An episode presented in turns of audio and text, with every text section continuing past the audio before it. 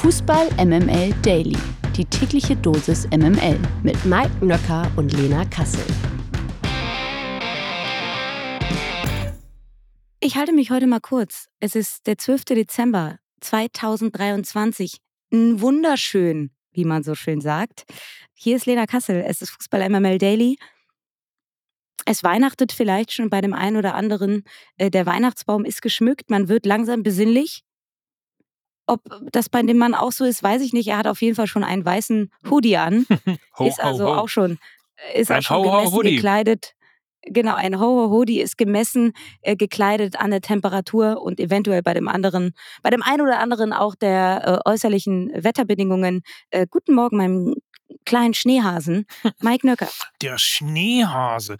Das ist, den Schneehasen hatten wir schon ganz lange nicht mehr. Das war ja, Mhm. Wer war das denn nochmal? Das war ein Spieler vom Hamburger Sportverein. Naja, egal. Äh, auf jeden Fall guten Morgen, Lena Kassel. Ich freue mich wieder hier zu sein an diesem wunderschönen 12. Dezember. Ich hoffe, du hast das zwölfte Türchen aufgemacht und irgendwas Schönes gefunden. Du, ja, ich habe heute, also bei, hinter meinem zwölften Türchen äh, steckt äh, eine Amazon Prime Video Highlight Show mit Patrick Ovomoyela um 23.15 Uhr. Das ist hinter meinem Türchen heute. Mensch, schön. Mensch, schön. Hm? Ja, Der letzte Gruppenspieltag in der Champions League. Also ich beginnt heute, morgen geht's ja dann noch weiter. Und dann Ich wissen geb's wir mal auch, voll. ja, dann äh, wissen wir auch, wer im internationalen Geschäft ist. Und ja, ich weiß, du bist nicht nur der Schneehase, sondern du bist auch der Mhm. Stadionhase in dieser Woche, ne? Ich hoppel durch die Stadien, äh, durch die Champions League Stadien der Republik. Also zumindest die Heimspiele nehme ich mit. Ich glaube, Leipzig spielt auch auswärts, ne? Also die Heimspiele auf jeden Fall nehme ich mit.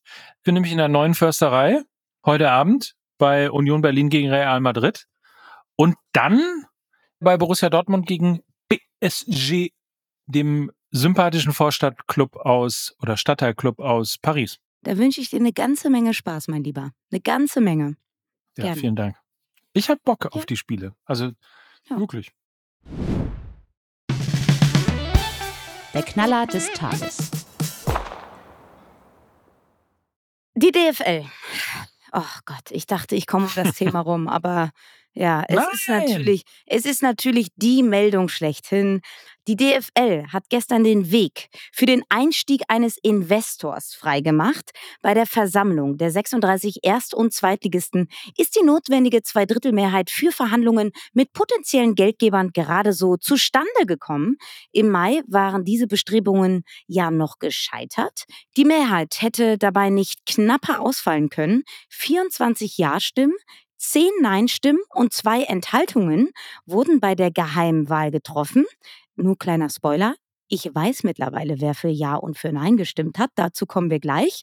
Äh, Wirklich? dazu kommen wir gleich. Hm. Der neue Plan sieht vor, sechs bis neun Prozent der Anteile einer DFL-Tochtergesellschaft, in welche die kompletten Medienrechte ausgelagert werden, für 20 Jahre zu verkaufen. Dafür soll es zwischen 800 Millionen und einer Milliarde Euro geben. Mike, deine Hm. ersten Gedanken dazu? Also es ich, ist ja irgendwie ähm, same procedure as äh, vor HF4, außer dass die Summen jetzt ein bisschen kleiner geworden sind, die Kommunikation aber nicht besser geworden ist. Also man weiß gar nicht so genau, ja, man hört davon irgendwie vielleicht eine eigene Plattform, vielleicht ein bisschen Digitalisierung, aber so richtig, ich habe es gestern schon im Daily gesagt, so richtig ein Plan und eine richtig gute Kommunikation ist das ja nicht so. Ich habe auf LinkedIn einen sehr smarten Kommentar von Matthias Müller gelesen, der gesagt hat, die DFL hat aus meiner Sicht sich bisher nicht entscheiden können, was man sein will, das Produkt für die Traditionalisten oder konkurrenzfähig auf kommerzieller Ebene. Und ich glaube, letztlich ist das genau der Punkt. Es wirkt alles wie so ein bisschen, ja, wir wollen uns zwar duschen, aber nicht nass werden. Ähm, aber äh, wir wissen, das mit der Kommerzialisierung ist richtig, aber wir wollen ja irgendwie auch die Traditionalisten nicht verprellen. Also irgendwie rechts, links, man muss sich jetzt mal so langsam entscheiden, weil noch bis heute sich niemand mitgenommen fühlt, also zumindest kann ja sein, dass sie nicht wichtig sind, aber zumindest die Fans nicht, wie man ja auch in den Stadien gesehen hat und wie man an den Reaktionen gesehen hat. Also ich finde es alles wieder irgendwie mit einer halbgaren Nadel gestrickt. Sieht man ja auch daran, dass wirklich die maximal äh, dünnste Ja Stimmenkampagne da eingefahren worden ist. Also weniger als 24 Ja-Stimmen hätten es nicht sein dürfen, weil es mit zwei Drittel Mehrheit eben hätte abgestimmt werden musste. Also man ist so gerade mal durchgegangen, man kann jetzt weiter verhandeln, aber Kommunikation, moderne Kommunikation, glaube ich, sieht anders aus. Wir können ja mal ein bisschen äh, Licht ins Dunkle bringen, was zumindest die Ja- und Nein-Stimmen angeht. Ich glaube, wir machen uns es einfacher, wenn wir sagen, wer gegen den Antrag gestimmt hat. Unter anderem eben der SC Freiburg, der 1. FC Köln, der FC St. Pauli, Fortuna Düsseldorf, der 1. FC Nürnberg, Hertha BSC, Eintracht Braunschweig. Also da sieht man schon, da sind sehr viele traditionelle Vereine mit dabei, die sich eben dagegen entschieden haben. Und die Frage ist natürlich auch so ein bisschen, wofür wird das Geld denn jetzt eigentlich aufgewendet? Verwendet. 164 Millionen Euro sind für eine eigene digitale Plattform geplant, soll so ein bisschen Streamingdienstcharakter haben, wo man eben dann auch die Vermarktung international vorantreiben möchte. Dann sind 183 Millionen Euro für den Antrieb der Vermarktung im Ausland generell vorgesehen. Da soll es so ein bisschen an der Premier League angelegt sein, die ja mit der Premier League Summer Series schon so ein bisschen das so machen, dass sie die Auslandsreisen der jeweiligen Vereine unterstützen wollen mit Geld, die dann eben nach Asien, in die USA und so weiter reisen, um eben die Premier League zu vermarkten. Das soll dann eben auch bei der Bundesliga passieren. 126 Millionen Euro sollen für Maßnahmen für den deutschen Markt aufgewendet werden. Und das ist dann ganz spannend, weil dieses Modell des Investors hat dann ja auch schon die La Liga gefahren und da haben wir gesehen, dass sie unter der Rubrik irgendwie Maßnahmen für den eigenen Markt, das sieht dann wie folgt aus, dass sie den Fußballfans in Spanien mehr Content bieten wollen. Also, das heißt, die TV-Sender dürfen mit in die Kabine. Die TV-Sender dürfen Halbzeitinterviews mit Spielern führen. Also, sie wollen irgendwie transparenter werden. So kam es zum Beispiel zu diesem Kuriosum, dass ein Fernsehteam bei Athletic Bilbao in die Kabine gekommen ist, als die Mannschaft das Vaterunser gebetet hat. Und der Torhüter Unai Simon sagte daraufhin, dass er sich mit dieser ganzen Situation nicht wohlfühle, weil der Moment in der Kabine vor dem Anpfiff ein heiliger Moment sei.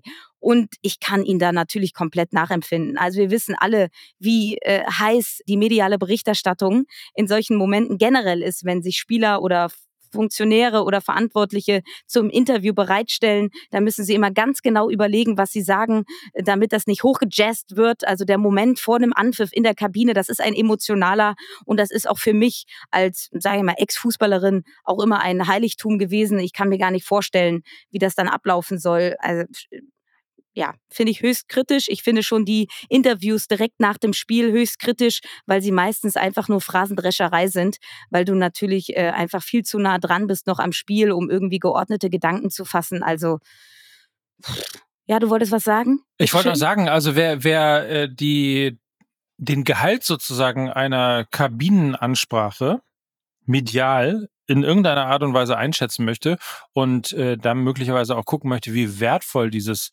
dieses Recht sozusagen ist, äh, der muss ja nur bei Amazon die Doku über die Nationalmannschaft sich angucken. Da weiß man eben, dass es gar nicht so geil zugeht in der Kabine, wie man sich das möglicherweise denkt. Also insofern weiß ich gar nicht, ob das so schlau ist, aber mal unabhängig davon, also der SC Freiburg, weil du es ja gerade gesagt hast, hat ja unter anderem auch deshalb abgelehnt, weil er der Meinung ist, 800 ähm, Millionen bis eine Milliarde Euro könne die DFL auch aus sich heraus erwirtschaften.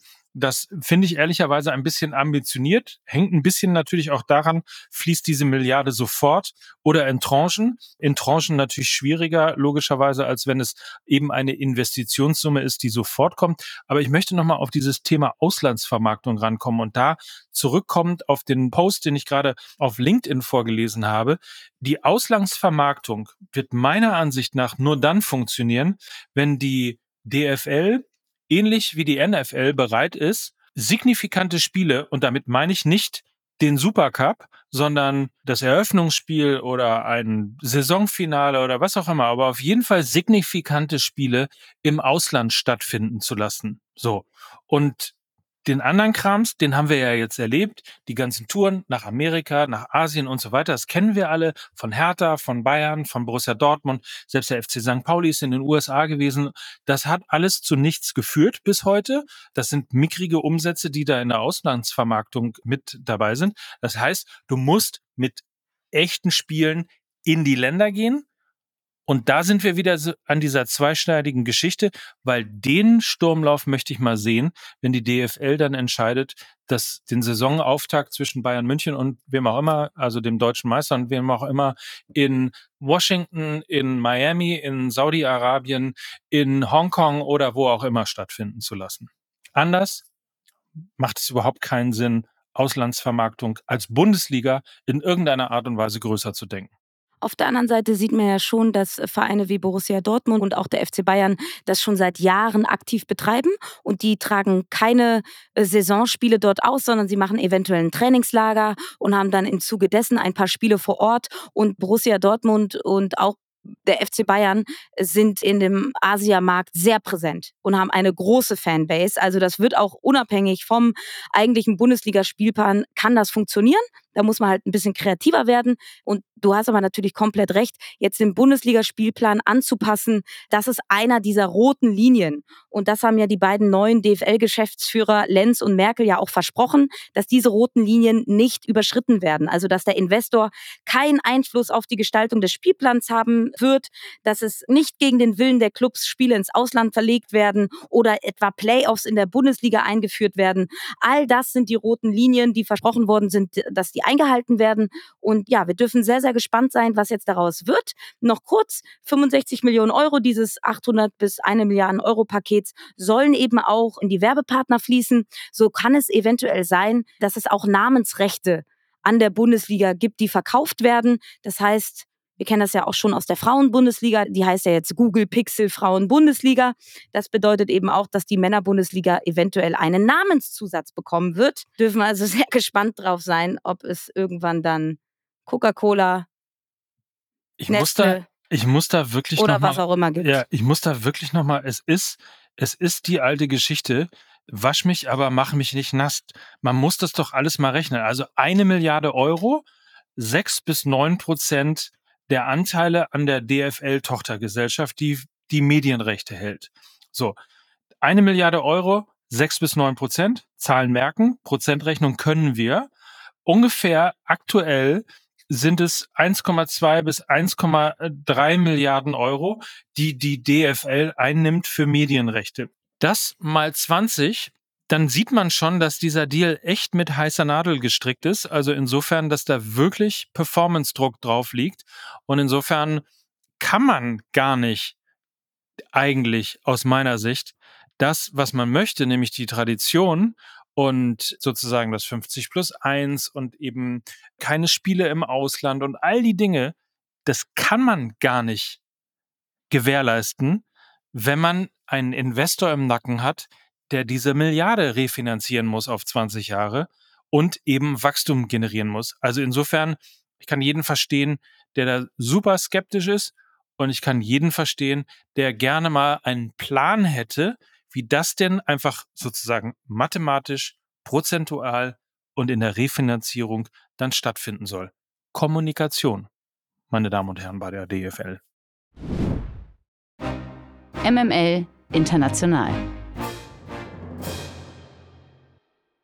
Die Champions League verabschiedet sich so langsam, aber sicher aus diesem Jahr. Aber heute und morgen, wir haben ja eben schon drüber gesprochen, geht's nochmal rund in der Königsklasse. Die Bayern sind heute Abend zu Gast bei Manchester United, für die es noch um alles geht. Und Union kämpft im Olympiastadion ums europäische Überwintern. Noch können die Köpenicker ja Gruppendritter werden und immerhin in die Euroleague einziehen. Problem nur, sie müssen dafür gegen Real Madrid gewinnen.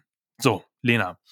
Wie hoch schätzt du, fangen wir mal mit Union an, wie hoch schätzt du äh, die Chancen in diesem Duell ein? Real ist ja, also sicher, zumindest, also das ist der einzige Hoffnungsschimmer wahrscheinlich, den es gibt. Die sind sicher Gruppenerster und stehen im Achtelfinale. Das auf jeden Fall. Und dazu kommt eben auch äh, die Verletzung von Vinicius Junior und Kamavinga. Also sie kommen auch nicht in absoluter Bestbesetzung an. Man munkelt ja auch so ein bisschen, dass Carlo Angelotti seine Vielspieler auch ein bisschen schonen wird. Also ist die Frage, ob dann Bellingham, ein Antonio Rüdiger, ein Alaba auflaufen werden. Und dass Vinicius Junior nicht mit dabei ist, ist, glaube ich, die beste Nachricht für Union Berlin. Er birgt natürlich immer mit seinem Tempo, mit seinen Tempo-Dribblings äh, enorme Kontergefahr, ist einfach ein Unterschiedsspieler par excellence, der Spiele mit einer, ja, mit, mit einer Situation entscheiden kann. Also ich glaube, Union sollte sehr viel aus dem Gladbach-Spiel mitnehmen, wo sie sehr, sehr aktiv waren, wo sie richtig griffig in den Zweikämpfen waren und äh, sie sollten mutig sein, auch weil eben mit äh, Vinicius Junior da Tempo fehlt auf Real Madrid-Seite, wo sie dann nicht so Angst haben müssten, dass die Madrilen schnell umschalten. Also sie haben nichts zu verlieren. Sie können eigentlich befreit aufspielen. Die Kulisse wird Champions League würdig sein, sie wird einzigartig sein, ausverkauftes Olympiastadion mal wieder. Also es ist angerichtet, um Historisches zu schaffen, weil die Kulisse historisch sein wird. Also wieso nicht jetzt auch spielerisch etwas Historisches schaffen und irgendwie in diesem Do-or-Die-Spiel Real Madrid zu bezwingen. Sie müssen natürlich darauf hoffen, dass Braga verliert. Die spielen ja gegen Neapel, sonst äh, reicht leider auch kein Sieg.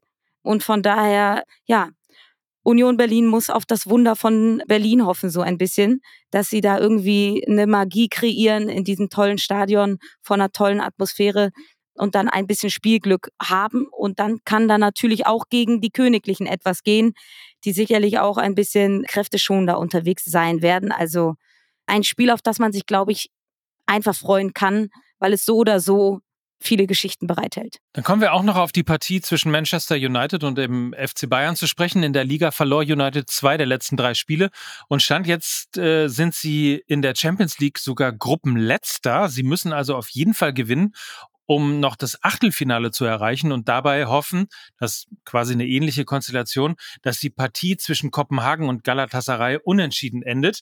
Man merkt, da muss viel zusammenkommen.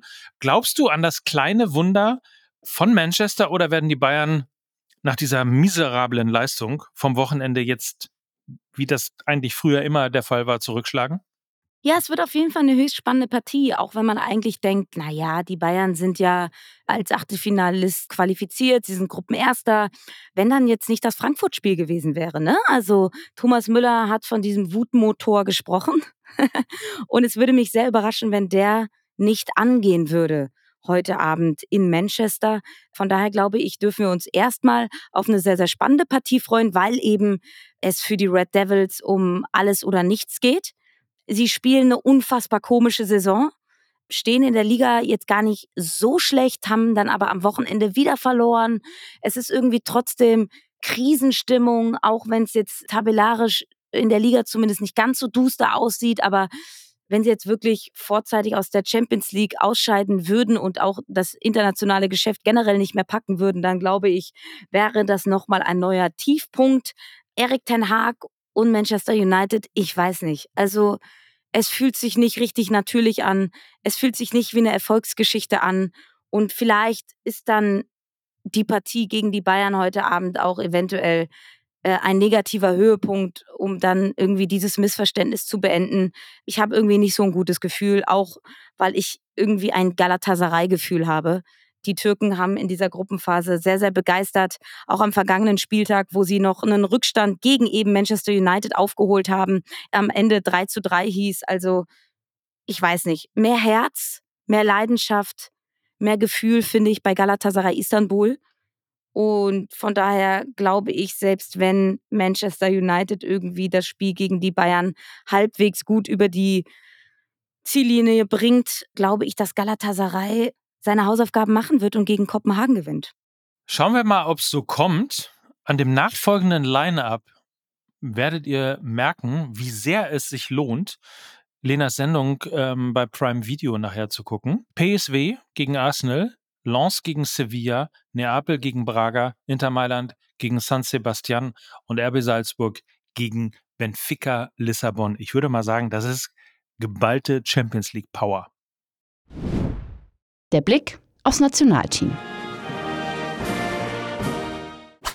Die Gegner standen ja schon so gut wie fest. Nun hat der DFB die konkreten Termine und Spielorte für die zwei Länderspiele im kommenden März bekannt gegeben. Nach dem Duell gegen Frankreich am 23. März in Lyon trifft die Mannschaft von Julian Nagelsmann in der Vorbereitung auf die Heim-EM am 26. März in Frankfurt auf die Niederlande. Die Spiele gegen Frankreich und Holland sind die letzten vor der Nominierung des EM-Kaders Mitte Mai. Findest du die Gegnerwahl, also ich meine, das ist ja, das ist mal ein Brett, vor diesem Hintergrund gelungen oder hättest du dir quasi sowas wie Aufbaugegner, macht man ja auch immer mal gerne, ähm, gewünscht, zumindest vielleicht einen, um eben dann doch nochmal die formsuchende DFB 11 unterstützen zu können? Ich glaube nicht. Das hätte irgendwie eine falsche Sicherheit suggeriert. Eigentlich ist es komplett normal, dass je näher du an ein Turnier kommst, desto schwerer, desto herausfordernder werden die Gegner. Das ist ein ganz normaler Ablauf, dass du eher mit Aufbaugegnern startest, um irgendwie in so einen Flow zu kommen und hinten raus dann halt, um eben diese Turnierpraxis zu bekommen, auch mental eben ja schwierigere Gegner dir aussuchst. Von daher halte ich das für ein normales Prozedere die komplette Vorbereitung auf dieses Turnier war eben aus deutscher Sicht nicht normal oder aus genereller Sicht nicht normal, weil selbst die Aufbaugegner eben nicht besiegt worden sind. Und das gibt halt eher zu bedenken, dass es jetzt gegen die Niederlande und Frankreich geht, ist, glaube ich, die logische Konsequenz, denn die Gegner bei der Europameisterschaft werden nicht einfacher. Und ich glaube, ähm, da ist es sehr, sehr richtig und dann ist man sehr gut beraten, vor so einem Turnier dann eben genau gegen solche Gegner auch zu testen, um auch vom Mindset genau ja, richtig aufgestellt zu sein, dass man gar nicht irgendwie so eine falsche Sicherheit suggeriert bekommt, wenn man jetzt gegen Nordmazedonien oder was auch immer San Marino spielt. Also ich glaube, das wäre das falsche Signal gewesen. Der verlorene Sohn. Ja, auf diese Meldung hat die Welt nun wirklich gewartet. Zlatan Ibrahimovic ist zurück im Fußballbusiness und wird künftig beim AC Mailand in beratender Funktion tätig sein.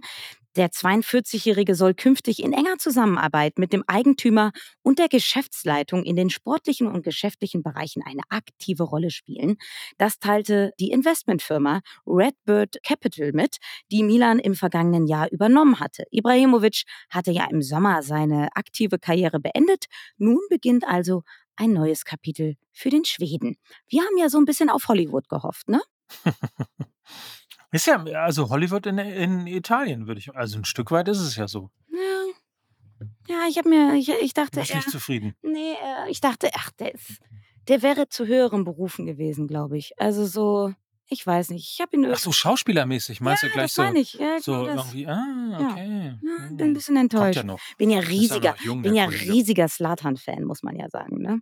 Also es gibt äh, eine Sache, äh, die ich sehr beneidenswert an ihm finde. Wie toll muss das sein, wenn du jeden Morgen aufwachst und denkst, du bist der Geilste? Oder? Also das Selbstverständnis hätte ich auch gerne. Toll. Ach, hast du das gar nicht? Nee, ich hab- habe hab das nicht ich so. dachte Also, ich bin eher so ein demütiger Charakter, weißt du? Ja. Ja.